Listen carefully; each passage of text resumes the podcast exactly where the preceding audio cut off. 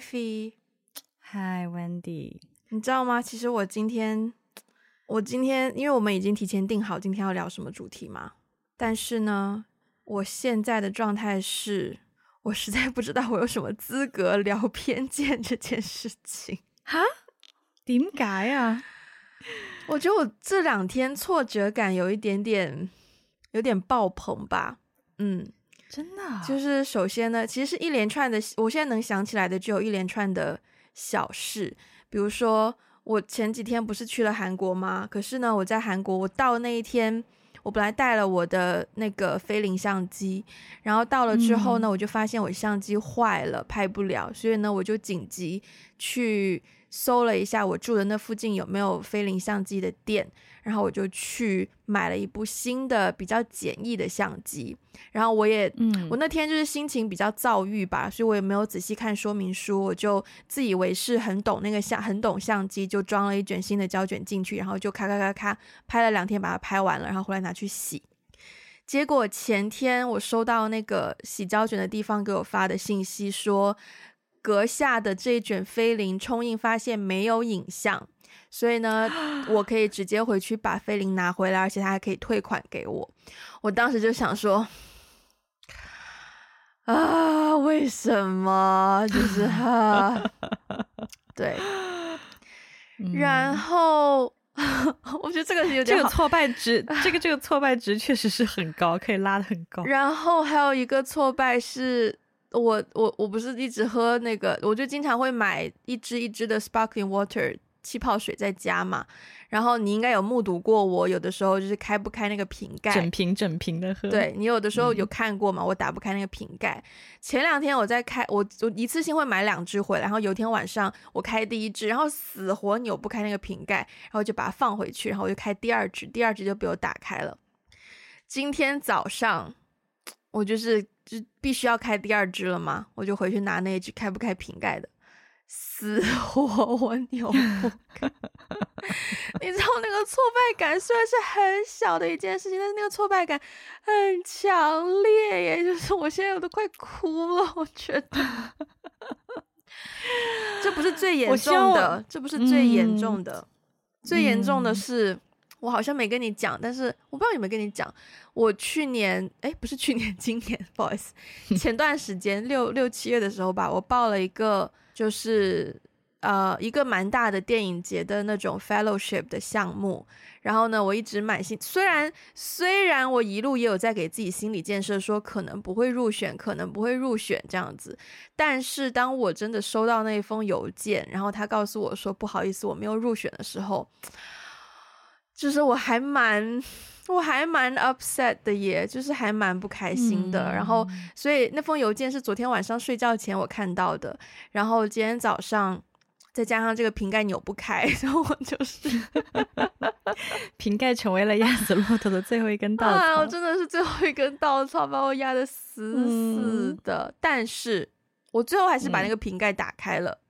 哦，就是我盖了一块小毛巾在上面，然后一扭。扭开那个瞬间，那个成就感也是 一个倾倒的那种态势倾泻而出。我也是觉得，妈呀，开一个瓶盖就能给我的生活带来这么多的光点，我也是，嗯，啊，哎，对，那我来说说我的挫败感吧。可能你当你听到一些别人的不幸的时候，你会觉得自己会觉得 好一点，会觉得自己还好啦。我我最近倒没有那么多就是琐碎的这种挫败感，嗯，但是呢，我最近有一个让我觉得可能也不是挫败感吧，但是哦，他有一点挫败感，但是呢，他也有一点偏见，嗯，就是它是一个由偏见引起的一点挫败感，OK，就是呢，最近就是有有嗯，我不知道怎么讲 这件这件事情，对，就最近我对于一些。男女关系的事情呢，有所思考，对。然后呢，因为之前网疯传，就是说，也不是说网上疯传，就是我觉得这个已经可以成为一个国家级别的一种，就是共同的偏见，就是什么，比如说某些地方的大男子主义很严重啊。嗯对，然后我最近认识了一个男生呢，他就是来自于就是某些大男子主义重重灾区，对，他就是来自于某些地方，而且他不止来自于一个重灾区，他来自于 like triple kill，他来自三个重灾区的集合体，对，嗯，对，然后呢，对，然后呢，所以一一开始呢，其实有朋友。有说过嘛？就说哇，这个这个人集合了这三个地方的这个交集，你不觉得他可能是一个深水炸弹吗？然后我当时就觉得，嗯，但是刚认识一个人，还是不要把这么多偏见放在这个人身上好。嗯、虽然我对我对某些地方是有一些这样的偏见，但是我又觉得，既然刚认识一个人，不要把我的偏见先先入为主的投射在人家身上，对吧？嗯、我就秉持着一种。搞不好他是一个 outlier 呢，持开放的状态，持开放的状态，因为我觉得这是一个概率的问题，嗯、对。然后我就持一种比较开放的状态，就先把自己的这种偏见先抛掉。嗯、可是，在后来就是慢慢在相处的过程当中，就发现说他并没有打破我的偏见。然后我就在想，偏见还真的是有点道理。偏见是个危险的小东西，是个没错没错，如同爱情一样，这是个危险的小东西，这是一个调皮的小家伙呢。对对对对对，呀，yeah, 所以我就有一些对于偏见的思考。嗯，呀，当然我的挫败感其实有一点点也来自于，就是说我竟然抛开了我的偏见，最后发现我的偏见是对的。我懂那种感觉，oh. 就是你认识一个人的第一直觉是一种感受，可是没错，你会觉得你的第一直觉好像是 maybe 来源于你的偏见，然后你就觉得不应该去这样子判断，嗯、结果到头来还是有一天验证了你的第一直觉是对的，然后也就 更进一步验证了，就是就是。世界上没有空穴来风的偏见，真的 啊，很矛盾呢。其实，因为我们刚就是开录之前，我不是传给你一个 page 吗，就是他，我觉得他蛮系统的讲了关于偏见的一些，呃、嗯，可能对社会、可能对个人个体造成的坏处，然后也也介绍了一些，就是对他的。不同层面的理解，然后让我觉得，其实其实偏见可以是一个很严肃的 社会问题，就是是啊是啊，对，就是包括嗯、uh,，basically 种族歧视啊，或是一些很强烈的民族主义啊，嗯、都是可能是从偏见引起的嘛。嗯、但是当我们回到我们各自的生活上，不得不说，嗯、真的不是我们要对，不是我们一定要有偏见，而是就是好好，我举例吧。好，呃，我觉得我们要先放一个 disclaimer 在前面啊，就是，嗯，我不知道其他人啦，但是我们自己是心里对一些地方基于自己的个人经验验证过的一些坊间传闻之后。嗯心里会对某一些地区，或是某一类型，或是某些职业的人，的的确确是会有一些偏见的。但是呢，我们不想要去放大，或者是去广泛传播这种偏见。我们今天这一期节目的主旨呢，是在于要分享我们的一些偏对跟偏见有关的经历之后呢，去讨论一下说偏见这种东西，嗯，该怎么处理，我们怎么看待，嗯、等等等等，是一个。开放的 角度去聊天，请不要用政治正确，请不要用政治正确的 目光来评价这期节目。嗯，对，纯粹个人探讨。对，没错。嗯，好，好。嗯，首先，啊，对不起了，上海的男性听众朋友们。呃，不是你这，你知道你前面这个这个形容词，you know，你这个定语出来就特别像我刚才那一句某地。大男子主义，哦、我我我刚我我我这个跟你那个应该完全不同的地方吧？应该应该不同。我觉得上海男生极端啊，对，是两个极端。就是你说到，比如说上海男性，我刚才讲到，就是我可以直接说没关系。比如说山东男性，就感觉是两个极端。哦每次讲出一个很 specific 的地名，心头都会抖一下呢。你你是不是？可是你会不会觉得很好笑？就是就如果你只是很 vague。就很 vaguely 的说啊，某地其实没有那种感觉。可是呢，当你真的是，嗯，你说的越具体，我相信每一个人心里心中一听到那个具体的东西，他都会有那个本能反应，就噔一下。因毕竟你就是很明显的把矛头指向了某一些人，你要对自己的言行负责啊，而不是像一些酸民在网上就可以直接无差别攻击对待别人啊，对不对？我觉得我们这样讲出来反而是比较，嗯，嗯，I don't know，对，呃，上海的男生，嗯，我其实 OK，来源于我的一段个人经历，我跟这个人没有任何的感情纠纷，但是呢，他让我，他让我验证到一些。嗯，应该这么说吧。我认识他之前，我对上海男生没有什么特别的概念。可是他可能是呃一个让我对上海男生的一些特征产生 兴趣的一个入口，就是几个比较标签化的词，可以让大家快速的去对这样一个形象有些认知的点，包括有妈宝，嗯 啊，嗯嗯，好像就没有了。就是这个，那嗯，呃、对，就这个男生呢，我其实当年是跟他有一些共事的经历，对，然后我一开始呃第一天认识他的时候，发现说，哦，你妈妈陪你来哦，就是好像没有觉得有什么。然后就大家都是从外地过来嘛，所以有一个家长陪在身边。虽然当时是就是已经进入念研究生的年纪，但还是觉得说哦，有一个家人陪着来很正常吧。毕竟山长水远，从呃中国内地的另一个城市来到香港这样子。对，对不起，这段我我忍不住有点想笑。请 笑。山长水远，你竟然从你竟然用山长水远来形容上海到香港，我觉得。对一些人来说，真的是山长水远呐、啊。就是 这个，不管在世界各地，你从从深圳到广州，估计也可以对某些人来说是山长水远。对呀、啊，因为有的人就是，嗯、对吧？对对对对，大家的生活经验不一样嘛，对吗？我们不要，嗯、我们不要，你看，就不要这么先入为主嘛，对吧？对，对，不起，对不起，对不起，我只是觉得自己有点心酸，因为我就是 几次出国念书没有家人陪同，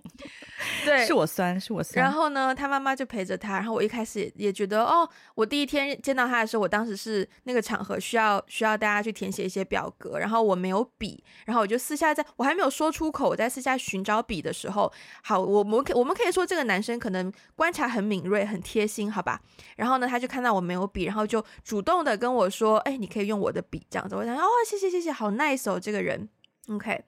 然后呢，认识之后呢，嗯、因为共事嘛，所以经常会啊、在同一个场合遇到。然后大家要住在不同的地方，可是工作结束之后，发现说：“哎，我们要回家的时候，发现说：哎，我们原来就是住的蛮近的，然后搭的是同一架巴士，只是在不同的站下车而已。然后呢？”呃，我们一行人几个人，最后一站下车的是我，倒数第二站下车的是这个男生，所以最后就变成会有短短的时间是我跟这个男生独处在车上。然后我本来就是一个不是很爱聊天的人，然后我也觉得你不需要，如果你不想聊天，你也不需要跟我 small talk。但是就是刚认识不久之后呢，他就会跟我分享说，嗯嗯、他最近在哪个店买的一家面包很好吃。嗯，我我也没有觉得怎么样，就是哦，就是出于一个友善的对我的分享，嗯、好。然后我也不知道事情什么时候就变得奇怪，但是一些后来发生的事，包括说大家就是分了组之后要做一些任务，然后比如说啊、哦，我们我们我们同一个组，然后我们说我们要给，就是我们要在一个场合做一些 presentation，然后我们要给底下的观众呢，要想要发一张就是 one pager 的一些那个 bullet point 的一些重点。One pager，OK，One pager，好吧。然后呢，嗯、大家就说这件事情交给谁去做，在聊分工的时候，然后就说这个男生他就说哦，我可以，我可以来做这件事情。然后因为那个内容要写英文的，然后我就说你写完之后我可以帮你看，也没有说我英文比较好到哪里去啦，只是说看他好像有点面露难色，我就就是提供一下帮助这样子。我想说 One pager 也不会花我很长的时间嘛。嗯，最后他发来了十六页啊。对，十六页的 bullet point，我想说你这个 bullet 在哪里？OK，然后呢，嗯，呃，这是一件小事。然后后来有发生的事情，比如说，嗯，天，当当时我们组我是唯一一个在广东地区长大的小孩，所以好像大家会觉得我的广东话比较好。嗯，但其实呢，我以前在高中我也是不会讲广东话的嘛。然后我也是到了香港之后，我就是。被他有一点，他有他有他有帮助我提升我的广东话哦。因为呢，当时有一些涉外的工作要打电话给外面的人，我会突然间发现，哎，怎么有一个电话怼到了我面前？就是他拨通，他拨出去那个电话之后，喂了一声之后，就直接把电话怼到我的耳朵边。我完全不知道发生什么事，但是就是要硬着头皮。喂，嗨，你好啊，嗨，我哋 冇错，嗨，什么嘞？然后我就开始硬着头皮的，硬着头皮的去做本来 supposingly 是他要做的事情。OK，嗯，但这些对这些事情跟妈宝没有关系，但这些事情就是我在这个人身上经历到一些让我很不爽的事情。妈宝这件事情让我最震惊的一个点就是，他当时跟我们身边另外一个女生就走得很近。然后呢，大家有的时候就聊天就会显得，我承认当时大家聊天是有一些戏谑、开玩笑的成分在，因为觉得这个男生的一些行为举动好像，嗯，他对于爱情的看法可能跟我们对于爱情的理解不太一样，所以就有一点点戏谑的成分在问他最近的跟那个女生的状况怎么样。然后那个男生呢，我实在希望他是在开玩笑，可是他的回答就是说。哦，他没有跟那个女生继续感情关系了，原因是，嗯、原因是他妈妈说，呃，那个女生身材不好。嗯，我真的很希望他是开玩笑讲这句话。然后，哇哦，他讲完这个理由之后，我我当下真的不知道怎么反应，因为因为我我本来对他已经很、嗯、其实有点反感，我也很少在避免接触他，嗯、但是身边的一些朋友就。觉得很无语啊什么的，然后其中有个朋友就就小小声的说了一句，这句话可能有些不雅观，但是那那那个女生说话就是，哇，是他妈妈在睡他，还是他在睡他？这句话虽然有点不雅观，但是我觉得它的冲击感很强，但是也很真实，很真实，是很真实，是很真实，把内心的 OS 都说出来了。对，然后。对，然后那个那个男生后来，我真的就是跟这个男生能多少能少一些接触就少一些接触，除了工作上必须要接触的部分以外。但后来呢，就是嗯、呃，我后来才意识到，原来他是上海人，然后加上他以前的、uh, okay. 他以前的一些朋友也会跟我们分享，他以前还在念大学的时候，嗯、呃，也是山长水远从上海去到国内的另一个城市，对，然后他妈妈呢也是跟他。一直住在一起，就大学四年，一直住在一起，一直住在一起。这是怎么发生的？他不是住宿舍吗？没有啊，在外面租房子啊。哦。Oh. 然后妈妈要就是每天煮饭给他吃啊。嗯，对。嗯。然后，所以见识过一个这样的人之后，后来发现他是上海人，后来又听说了一些对于上海的传闻。嗯然后印证了，这个人就证实了这些传闻不是空穴来风。然后从此，当我听到一个男生是来自上海的时候，我当下自己心里会有一些小九九，当然我不会说出来，可是我会，我觉得我跟你态度就是一样，就是觉得说，就是 Wendy，不要这么，不要先，不要先入为主，不要对他人有偏见，对对对，对，就是抱着开放的心态去体验看看，然后体验体验两天之后，发现说。好像证实了一些什么，好像证实了一些什么，就很微妙。对，嗯嗯，哇，那哎，那我问你哦，你比如说你听到女生呢，如果这个女生是来自上海的，你会有同样的，比如说类似小九九吗？Yeah. 我我会，我会比较。Uh, okay. 我觉得，嗯，我觉得 That's why 我一开始，我其实我一开始跟任何人见面的时候，我都会。提前自己做很多心理准备，嗯，就是基于我对他的认知，先做好准备。嗯、就是啊、呃，他是哪里人？他的我知道多少关于他的消息？然后这些消息本身啊、呃，比如说他在哪里长大，他是哪里人的一些社会偏见是什么？然后，嗯，我会先先去把最坏的情况设想好。然后再，我觉得我好像有种查证的心态，想要去核实的心态去见这个人，啊、然后去看他是不是真的是这样。有的时候的确是会打破一些偏见的。对对对对对对对，嗯，你你你说到上海嘛，我我想 echo 一下，因为我现在在上海。哦，对哦，对，因为我现在在上海。然后呢，就是首先我我每次。我我我对上海也有一些可能刻板印象，或是我之前也是基于我之前的生活经历，嗯，就是比我以前的大学同学啊，然后还有我以前工作的就是上海的同事啊，多少我觉得地域对人的影响是蛮蛮明显的，就是我觉得会有一些特征，只是说你喜欢或不喜欢这样的特征而已，嗯嗯。然后呢，就是你刚你刚刚讲到就是上海男生妈宝什么的嘛，我昨天就遇到一个上海的妈妈哦，理论上来讲呢，她她她会变成一位上海婆婆，OK，对。然后呢，对，其实其实关于上上海男生的传说，我也听过不少。我以前我以前的一些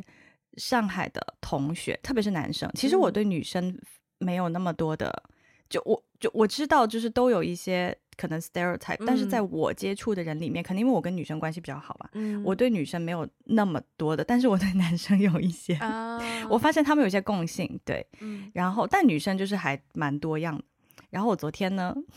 在一个小店逛街，嗯、然后逛街的时候呢，就是上海很多那种。沿街的小店就、嗯嗯、就。很还蛮美的，蛮精致的。嗯、然后我在里面逛街的时候呢，就有一位上海阿姨，嗯，非常精致，就是、嗯、呃，首先她是说上海话的，对，嗯，嗯然后呢，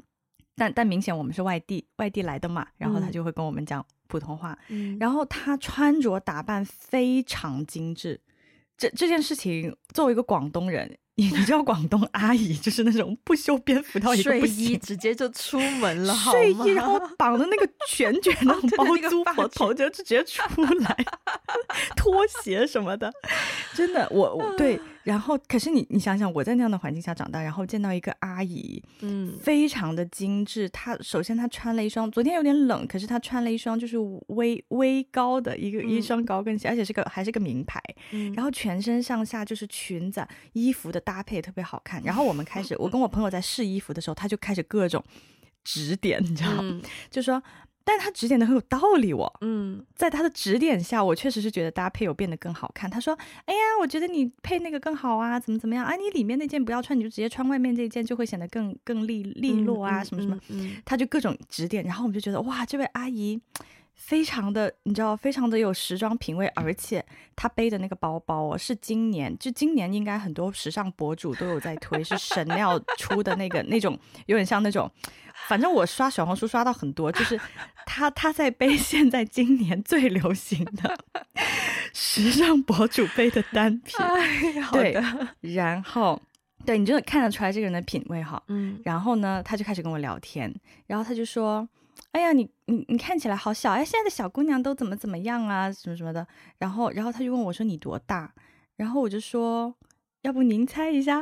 然后他说：“哎呀，我看你应该也能刚大学毕业什么的嘛。”然后我就很开心啊。他猜的年纪比我实际的年纪小小十岁。哇哦！我不知道他是故意就是很会说话还是怎么样。嗯嗯嗯、然后呢，后来走的时候，我们聊的就比较开心，什么？走的时候，他就跟我来了一句，他就说：“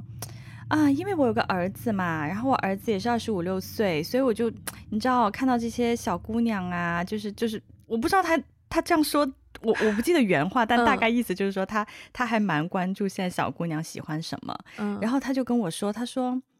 哎呀，我真的好喜欢你的长相，你的面相特别适合做儿媳妇。”然后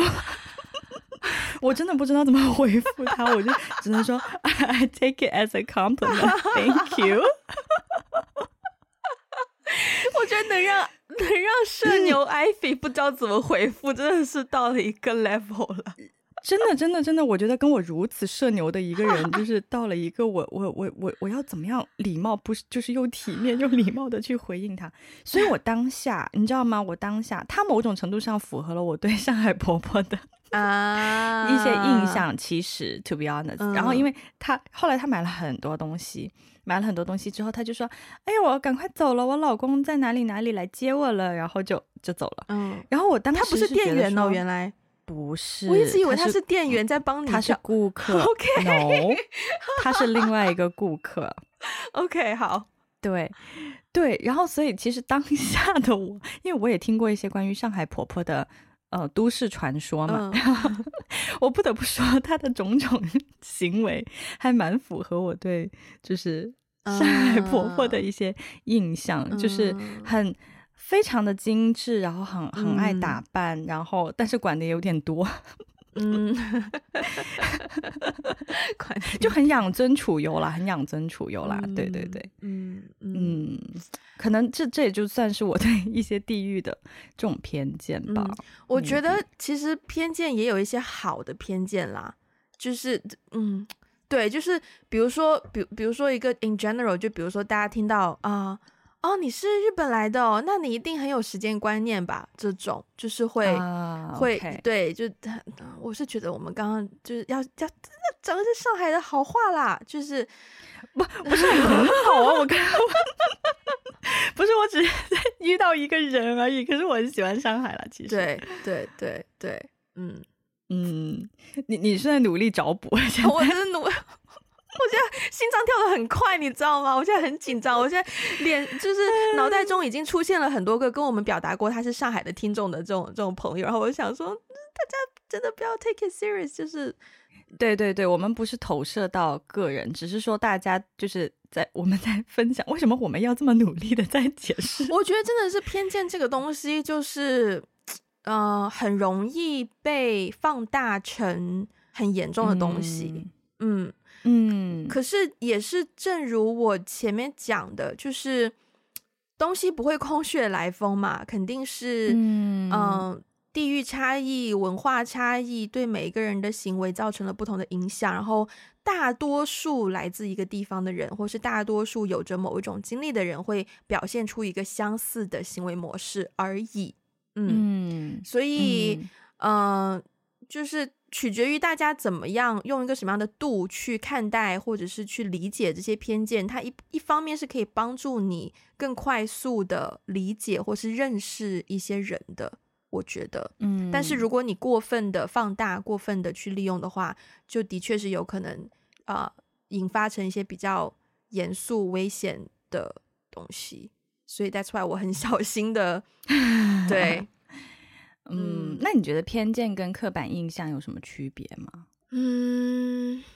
偏见好像听上去更严重一些吼，就我觉得好像刻板印象好像只是停留在你对一个形象认识的层面，但是偏见感觉上会引致一些你做决定，或者是资源分配，嗯、或者是待人处事的一些，你是是是你依照了那个偏见而去。分配资源的时候，会依照你的偏见去分配的感觉。嗯嗯，嗯，刻板印象，刻板印象好像会更，我觉得它的那个范围好像更大。就是我们通常说刻板印象，我们是说对某一种人的刻板印象。其实刚才我们说到，你你刚刚说到日本人，嗯，就是啊，日本人都很有礼貌，很有时间观念，日本很干净，嗯，对，他投射的群体很大，就是整个那个地域。包括我们刚才说到上海，啊、也是其实对，但是偏见我我感觉啊，我自己感觉偏见好像更多的是对某个人，嗯，就是嗯，就我觉得偏见是更可能说，因为你你之前的一些个人经历，或是啊、呃、这个这个人曾经这个群体曾经的一些刻板印象，使得当某一个具体的人出现在你面前的时候，嗯、你会对他产生一种偏见，然后这个偏见其实会更。导致你像你刚才说的行为上对他不是很友好，嗯、或者是有一些有失公允的判断。嗯嗯嗯，对，我感觉好像嗯嗯。那你对其他的，比如说职业、性别，或是一些什么角色？呃，我觉得我可以很坦诚的讲，我对很多很多的职业角色，我对性别反反而没有什么感受。嗯嗯，我对。职业很多不同的职业，或是像前面讲到地域，我是会有一些提前的预判的，嗯。嗯。但是讲到职业的部分呢，这个是我前两天跟你聊天也分享过，就是我对记者这个职业其实一直是有一些不理解，嗯，和和算是一种偏见吧，但是也不会也不会导致我没有办法跟记者 做朋友，也不会这样子，只是说。嗯，我是对这个，我是对记者这个职业本身啦，对，有一些疑惑的点。嗯、当然，可能也是因为，嗯，我对我对这个圈子本身，这个这个职业就是记者嘛，然后这个圈子我直接会联想到就是新闻，嗯嗯，嗯，我大学的时候其实是有个选择，就是我当时我们当时传播学院，然后大大二还大三，应该大二分专业的时候有三个方向可以选。其实当时已经四个方向了啦，一个就是广告，一个就是新闻，一个就是广播电视，还有一个是新媒体游戏。嗯，那呃。广告我一直没兴趣，新媒体游戏我也没兴趣。广播电视和新闻，其实我觉得有点微妙，因为新广播电视也可以是新闻的一种传播途径，但是他把这两个分开来，啊、分开来那个分专业。嗯、然后我当时会觉得新闻这个东西，好像就是要求你不断的去挖掘社会上的东西，然后这个挖掘的企图心，有的时候。或者是我所见到的大部分时候，是来源于一种好奇心，或者是一种猎奇的心态。因为你要决定什么样的内容可以是新闻的话，那这个东西肯定不能是每天都在发生的事情嘛，肯定是偶尔才会发生的，无论大小事情或者是新奇的事情。对，嗯，然后，呃，可是呢，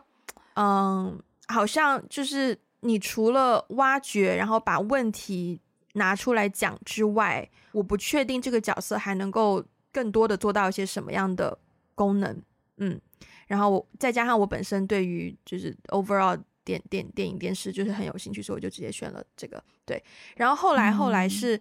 嗯，嗯，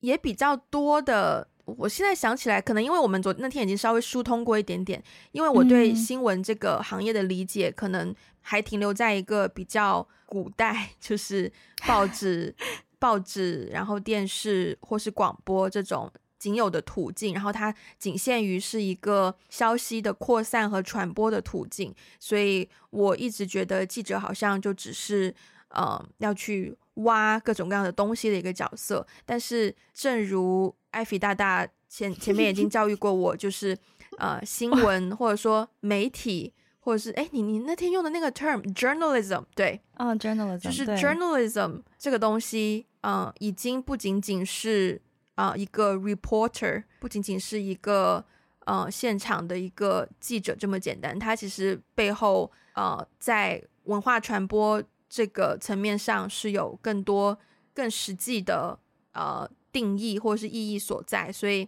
有打破我对这个职业的一些 bias。对，嗯，哇哦，我我我对于，因为你提到记者嘛，就是其实我小时候呢，嗯、我从小可能一直到大学吧，别人问我，哎，未来长大想做什么，我都是想说想做记者的。哦，嗯，对对，所以我对记者。因为我觉得很就就像就像我那天跟你跟你说的嘛，我对记者的呃理解是来自于从小我就很喜欢看那种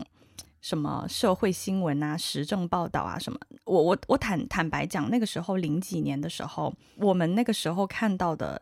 深度的，就是还就是还是有很多深度调查记者，嗯、而且他们产出的报道是很有水平、很有质量的。就是现在就我就不说了。嗯、所以呢，那个时候就是我看到的这些他们的报道啊，看到很多，我我会觉得记者是一个很有正义感的职业。嗯，嗯，因为在我的理解里面，就是可能之前也提到过，我本科是学政治的嘛，嗯、在我的理解里面，其实新闻媒体它是一种监督机制，就是当。我们的在呃社会上遇到一些不公平、不公正的事情的时候，说明这个系统不公平嘛。嗯，那这个时候其实很多人都会去找记者，我要曝光，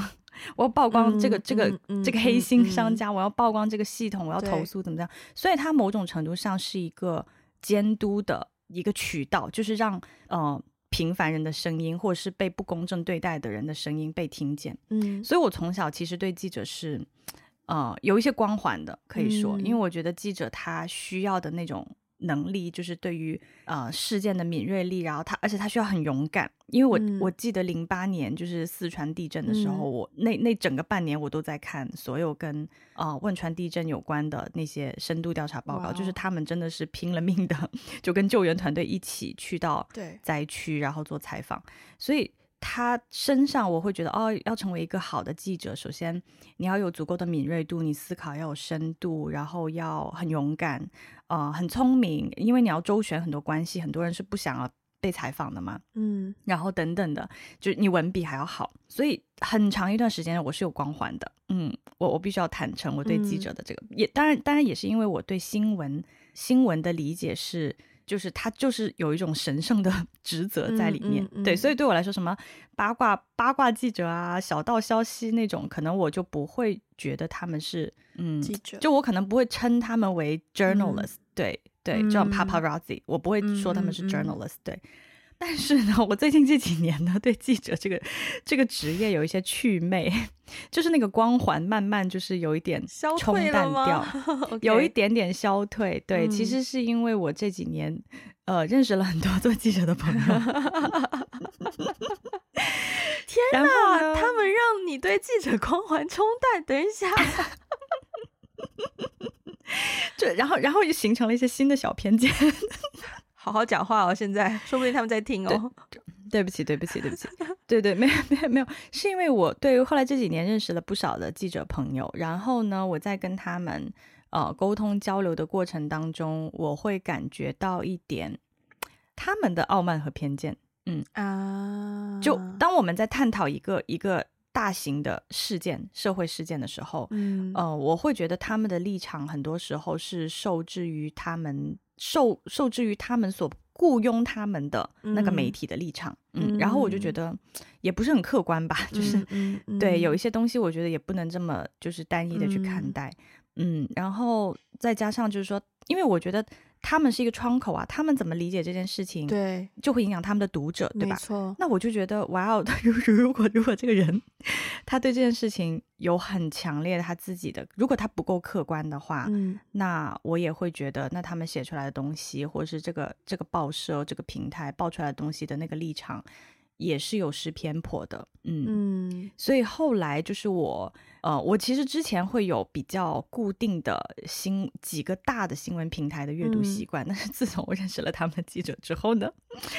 我就会比较客观的去看待他们发的文章。嗯嗯，嗯，对，所以我我对这个角色是有一个从跟你的路径有一点不一样。嗯、我一开始是很有光环，怎么怎么样，我我 still 觉得这个这个角色很重要。嗯嗯，但是他在操作层面上呢，有一点微妙的。对对，因为他是塑造人，他是塑造观点的一个角色，他是塑造公众对于某些事情的，所以他很重要。对，嗯嗯呀呀。然后另外一个，我对于职业上的很可能有比较多的 bias，就是跟娱乐圈相关的 系列人士。嗯。对，因为我其实不认识什么明星演员啊，或者什么，就是我没有在认识这个任何在这个圈子里面的人脉。但是呢，我有认识过一些这个行业的工作人员，嗯，比如说我、嗯，就是他可能 你你你算是其中一个，但是我觉得你跟娱乐圈还不不是一个圈。OK，我还不够娱乐，就我觉得你是文艺工作者。对，但是我之前有真的是认识到一些，比如说娱乐明星的经纪人呐、啊，然后、嗯、呃一些平台呀、啊、什么的，然后我就觉得这个圈子里的工作人员会给我一种这种咦的感觉，嗯、有一些虚荣吧，嗯，啊、可能有一些虚。荣，对，有一些虚荣，而且有一些就是当他们跟圈外的人在呃说话、讨论、交流的时候。很容易，我不知道为什么就很容易会给我一种，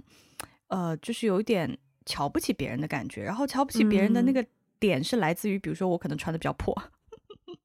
嗯，就是他的评判标准可能是说你这个人就是看起来有没有很光鲜亮丽啊那种。我遇到过几个之后，我就呀，我就对这个圈子有一点，嗯，嗯不是很敢 那个。嗯，这圈子的确水很深啦，正如每个人的父母都这样讲，嗯、就是这的确是一个我必须要说门槛没有很高就可以进入的圈子，然后有很多捷径你可以选择，就很快去到好像看上去很光鲜的地方，但是也正如、嗯、正如那个正如那个哎邓紫棋那首歌《泡沫》一样，很多东西就真的只是一个 泡沫，泡沫，对对。对，嗯，嗯，这圈子水很深，对对，嗯，OK，嗯，我觉得我我最后想要花花一点时间去我们互相分享一件事情，是关于说，嗯，首先你有没有觉得你自己会不会觉得你自己有的时候在某些场合要努力的摆脱，或者是你会不会觉得自己好像被某一种偏见捆绑的感觉？然后如果有的话，你会觉得这种东西是需要被打破的吗？嗯，我我以前有，就是刚才呢，你你写这个问题的时候，我想了一想，嗯、我我一一下子好像没有特别想到什么，嗯嗯、但是呢，我后来再仔细想想，我觉得有，嗯、对，然后呢，这种偏见在我身上就是，呃，看起来年轻的女性，在职场上，嗯，嗯，我觉得在职场上是的，就是虽然说我现在的工作环境。大部分都是女性。我现在的工作环境好很多，因为我们这个行业里面大部分都是女性，不不管是年轻的还是稍微年长一些。嗯，呃，可是比如说合作方啊，很多合作伙伴啊，包括以前我在其他行业的时候，呃，很尤其是当那个行业男性居多的时候，嗯嗯。我我我坦白讲，我说实话，我觉得作为一个看起来年轻的女性是有一些劣势，劣势。嗯、然后我很努力的想要去摆脱别人对我的这种偏见，因为可能，嗯、比如说昨天那个阿姨说我看起来像 刚大学毕业，但是但是我因为读了研究生啊，所以。没有工作那么长时间，但是理论上讲，如果我没有读研究生的话，我工作十年了。嗯，哦，所以其实你工作十年是一个在职场上相对来说一个中等吧。嗯，对，没有到高层，但是在任何职场上都算是一个中等位置，它绝对不是一个 entry level 的 position。所以有的时候，像昨天，我昨天我们去见一个一个合作伙伴的时候，他我我跟我的同事站在一起呢，我就显得很年轻。嗯，对，然后。我跟我同事站在一起呢，就是会显得我我会显得比他年轻一些，所以我就明显感觉到我们在跟合作伙伴，比如说呃谈话的时候，他会一直看我同事。啊，他可能会觉得我是我是助理啊，嗯、或是什么之类的。但是其实昨天的那个 meeting 从头到尾都是我要来 lead 的。嗯嗯，因为我比较懂这件事情，所以其实我的同事对我的期待就是，我的同事就是补充，嗯，嗯然后就是让我来主导这个会议。当然到后来慢慢慢慢，就是这个话话题画风会慢慢转到我这边，就变成是我跟合作伙伴的一个、嗯、呃，更多的是我们两个在探讨这个这个事情。可是我我我的感受也是。会有的，我的感受也是会觉得，在任何场合下，我跟别人站在一起，别人很容易会觉得我是个助理，嗯，哦，就不会先跟我说话，会先跟我周围的人说话，怎么怎么样，对。然后昨天，比如说，呃，聊完之后加了合作伙伴微信，然后合作伙伴也会说，就是说，哦，你，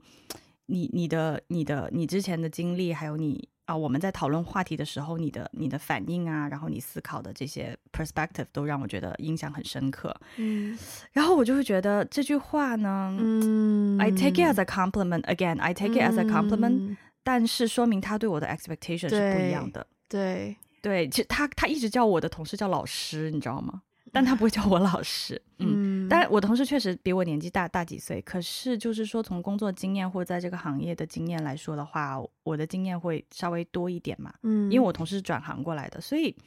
你你就知道，就就这种东西很微妙，就是。因为他对你的期待很低，所以他后来就是发现哦，你不是他想的那样子，对呀呀，才会觉得、嗯、哦，very impressive。但是我不知道要怎么去看待这个 impressive，因为我一开始就没有被放在了一个对的位置上。对，嗯，嗯，所以可能努力摆脱就是这种在，尤其是在职场上这种的偏见，我会尽量，比如说见客户啊，见什么时候，我会尽量穿的比较成熟一些，嗯，然后说话比较。强势一些，我平常说话可能不是这样，但是我在开会的时候，我就会稍微表现的好像想要让大家认可我的专业度一点、嗯、那种感觉。其实你觉得这个是有必要被打破、哦、被摆脱的吗？因为我觉我会觉得，他把你预判为一个可能资历比较年轻的小孩，错在他身上啊，凭什么是你要改？呃，也不是说我要改啦，但是我我可能会出于某一种这种心理，就是会觉得说，我想证明你的偏见或是你的刻板印象是错的，嗯、我可能心中会有那种默默的不服气的感觉。嗯嗯嗯嗯，你有吗？你有努力摆脱我？比如说你自己，嗯。我不好说有没有努力摆脱，但是我会，其实我蛮时常觉得我，呃，好像有被一些偏见限制住，但我我也很常怀疑这个只是我自己的自己的感受而已，因为比如说像我们 team 有的时候会会觉得说啊，我们 team 其实呃亚洲人其实不是亚洲人比较少，我们 team 很多亚洲人，或者是我们经常工作的同事很多亚洲人，但是会有就是可能 American Asian 这种，所以他们的工作习惯其实是偏其实是比较美国的。美国的，对对，然后然后，所以我我一个土生土长的亚洲人，有的时候就会觉得，嗯，好像会，嗯、呃，被忽视，有的时候。嗯，当然，那个被忽视可能是大家工作习惯不一样，因为像他们就会常常很热络的，一见到你，首先一定是先话话家常啊，先聊聊天呐、啊。但是我们呢，特别是我觉得香港很多我遇到过的工作伙伴的习惯就是啊，你来啦，我们开始做事吧，就不会有那种闲话家常的概念。嗯，但是这种没有闲话家常的概念，好像就比较不容易给别人留下。很比比较 personal 的印象，然后导致说，可能在一些偏不那么正式的场合见到面的时候，也没有了一些交流的机会啊，或是建立更多层次的关系的机会，嗯，然后就变成好像默默默默的，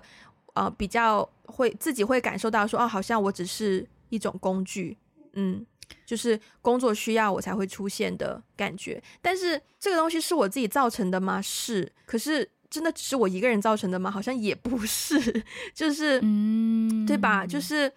呃，的确，大家的文化就是不一样。那，嗯嗯，我自己有有的时候有一种被利用的感觉，我也没有办法说，嗯，怪罪他们，或者是怪罪自己，就是一个卡在中间，不知道怎么办。但是。另一个层面来说，就是就是在讲到摆脱某种偏见这种层面来说，因为我是在一个很大的 firm，就是 corporate 工作，然后大家对就是中环上班族一定会有一些既有印象，就可能高跟鞋啊、正装啊、很精致啊什么的，但是。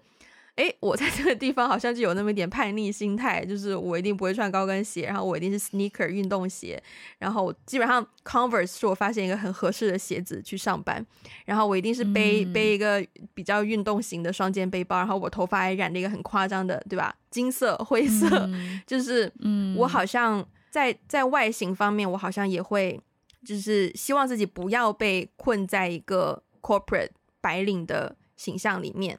但是我也，但是我刚刚听你讲完你的经历之后，我会觉得，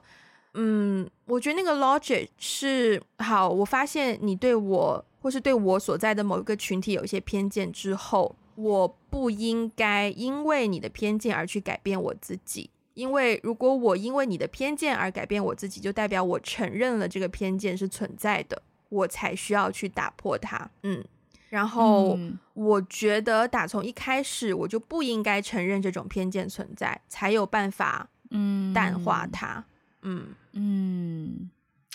对，明白你的意思。嗯，可能可能我刚刚听完你说完这段的时候，我对自己有有有一些反思，就是首先我承认它一定是存在的。嗯，我我承认偏见是存在的，而且。嗯，我的这个承认偏见的存在的来源是我有一些对比，嗯，就比如说我我其实有发现啊，就是比如说我我对于某一些偏见跟你对于某一些偏见的那个敏感程度很不一样，嗯。啊，然后呢，我们对于那个不同的偏见的那个敏感度，其实来源于我们自己最痛恨的那个点是什么，对，啊，然后我呢，就是在性别这件事情上是非常。非常敏感的，嗯嗯，所以我也有一些反思，就是说有的时候可能人家不是说，呃，不是说真的对女性有什么歧视啊，嗯、或是怎么刻板印象，但是因为我过于敏感，嗯，所以我就把会把它解读成好像对我有些歧视。是，但是呢，我我也在思考我的这种敏感是来自于什么地方呢？嗯，来自于对比，嗯，对，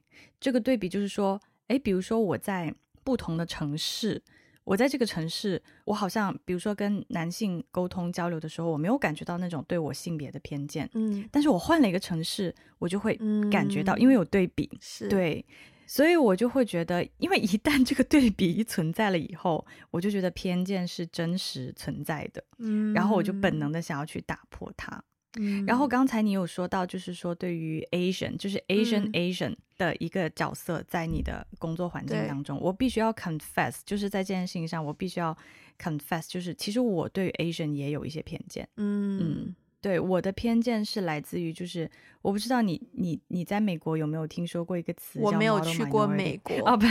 但你有没有听过这个词？ごめんなさい，但是你有没有听过这个词叫 model minority？没有吧？就是就是呃，中文中文作为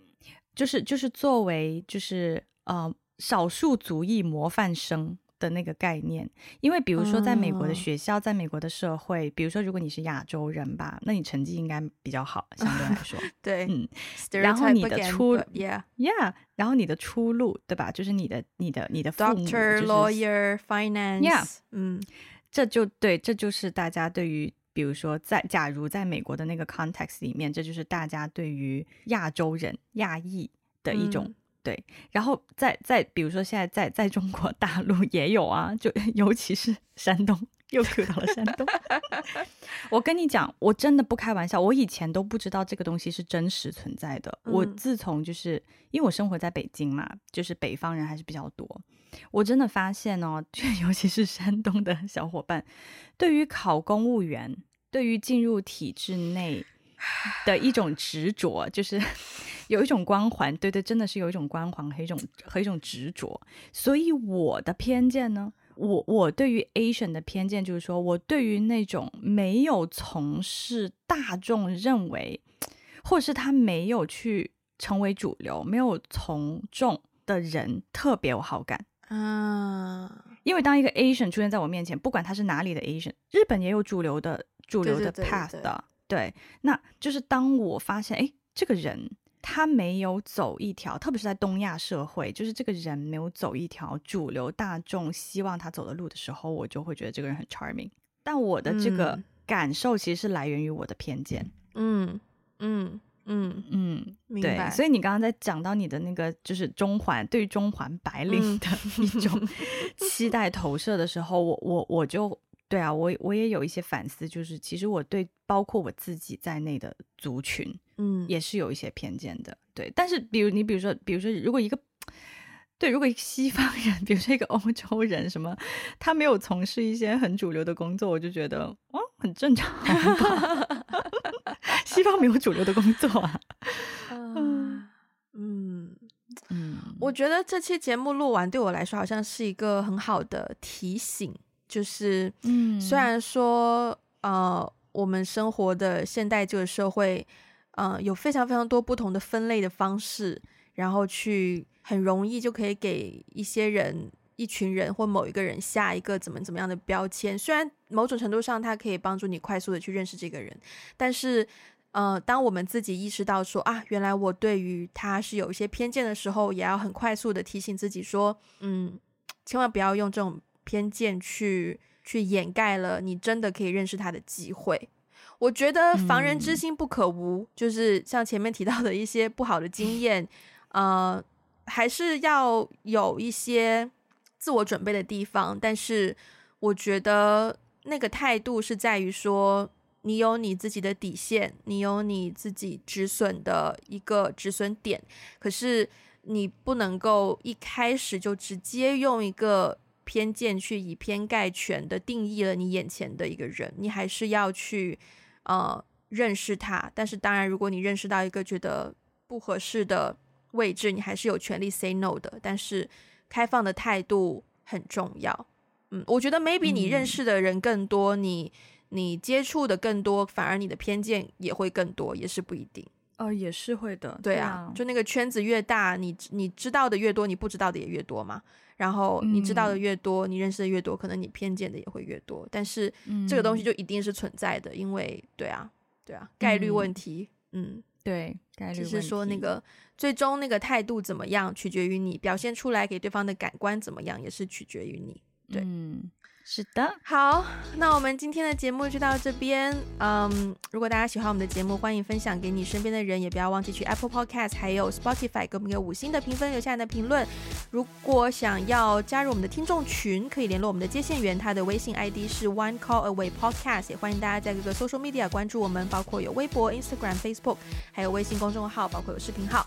然后如果想要我们中文的 transcript，可以去 Patreon 还有爱发电找到适合你的套餐，那我们今天就到这边啦，下次再见，拜拜拜拜。